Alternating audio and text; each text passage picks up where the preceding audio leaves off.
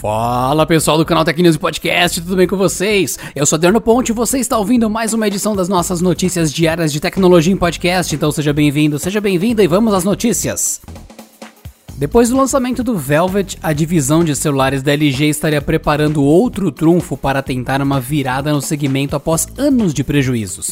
Isso porque a empresa estaria preparando para o começo de 2021 o lançamento do seu smartphone com tela enrolável. Ele já teria até um codinome, o B Project, ou simplesmente Projeto B. O aparelho já estaria em fase de prototipagem na fábrica da empresa na cidade de Pyeongtaek, na Coreia do Sul. O uso da letra seria uma referência ao nome do CEO da LG, Kwon Bong-seo. Outro codinome revelado foi o de Wing, para o smartphone com tela giratória esperado para o segundo semestre. A tela do Projeto B se expande para os lados, rolando para dentro das laterais quando é recolhida. Curiosamente, o painel OLED do celular não será fornecido pela LG Display, a divisão da empresa responsável por telas OLED e LCD. O componente seria vendido pela rival chinesa BOE, cotada também para fornecer os displays dos próximos aparelhos premium da Apple e Samsung.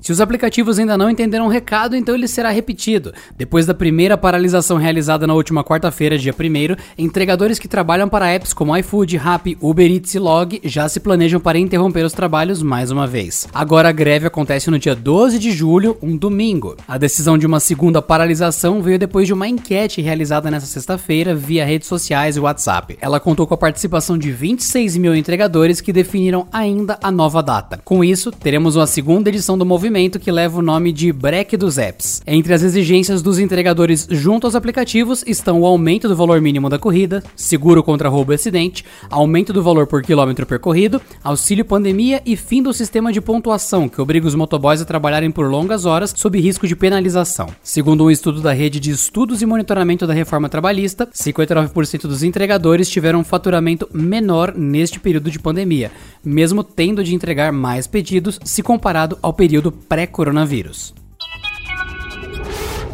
A AMD voltou a crescer sobre o market share da Intel em uma nova edição da pesquisa de hardware do Steam, que revela os equipamentos usados pela base de jogadores da plataforma. Em junho de 2020, a AMD viu sua parcela aumentar 0,71%, ampliando para 26,16% da base de gamers que usam o Steam.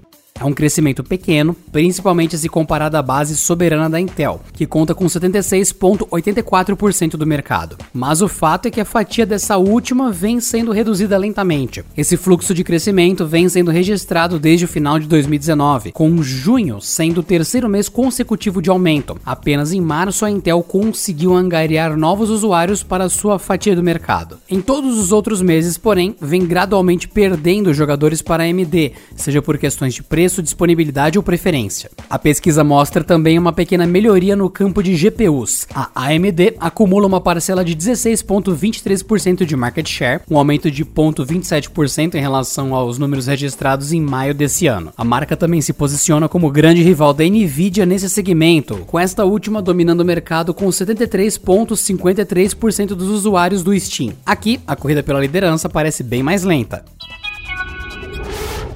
A Huawei tem investido pesado para criar um ecossistema que não dependa do Google e de outras empresas norte-americanas. Agora a empresa anunciou um concurso para incentivar a criação de aplicativos que utilizem o HMS Core, a sua plataforma de serviços mobile. A ação leva o nome de Apps App, oferecendo prêmios que somam um milhão de dólares e aceitam inscrições de todas as regiões de atuação da Huawei, inclusive Brasil e outros países da América Latina. Segundo a própria empresa, o concurso visa inspirar os desenvolvedores globais a aproveitarem o HMS Core para criar criarem aplicativos inovadores, trazendo serviços inteligentes aos usuários de dispositivos Huawei em mais de 170 países. Cada região terá vencedores em cinco categorias que vão ganhar até 15 mil dólares cada. A Huawei vai premiar o melhor aplicativo e melhor jogo, o app que oferecer o melhor impacto social, o mais popular e mais uma menção honrosa. Serão cinco ganhadores em cada uma das regiões: Europa, Ásia Pacífico, Oriente Médio, África, América Latina e China. Além dos prêmios em dinheiro, a companhia oferece incentivos como ingressos de eventos para desenvolvedores, cursos e certificações. As inscrições estão abertas até o dia 30 de agosto e as finais estão previstas para 4 de outubro.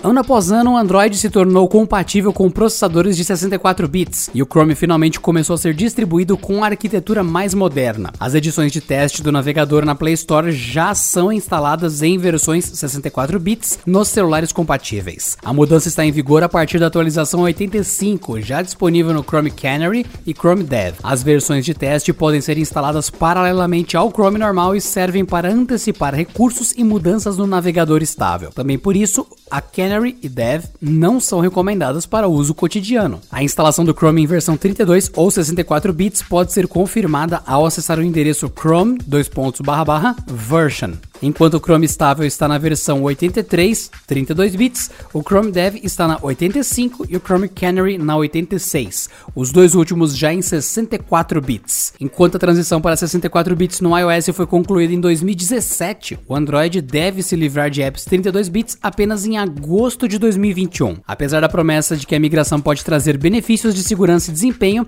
a transição deve ser transparente para o usuário, sem grandes mudanças na prática. E por hoje é só, pessoal. Nos vemos na próxima segunda-feira em mais uma edição do canal Tech News e Podcast. Bom fim de semana, bom descanso e até lá. Este episódio contou com a apresentação de Adriano Ponte, roteiro de Rui Maciel, edição de Gustavo Roque e editoria-chefe de Camila Rinaldi.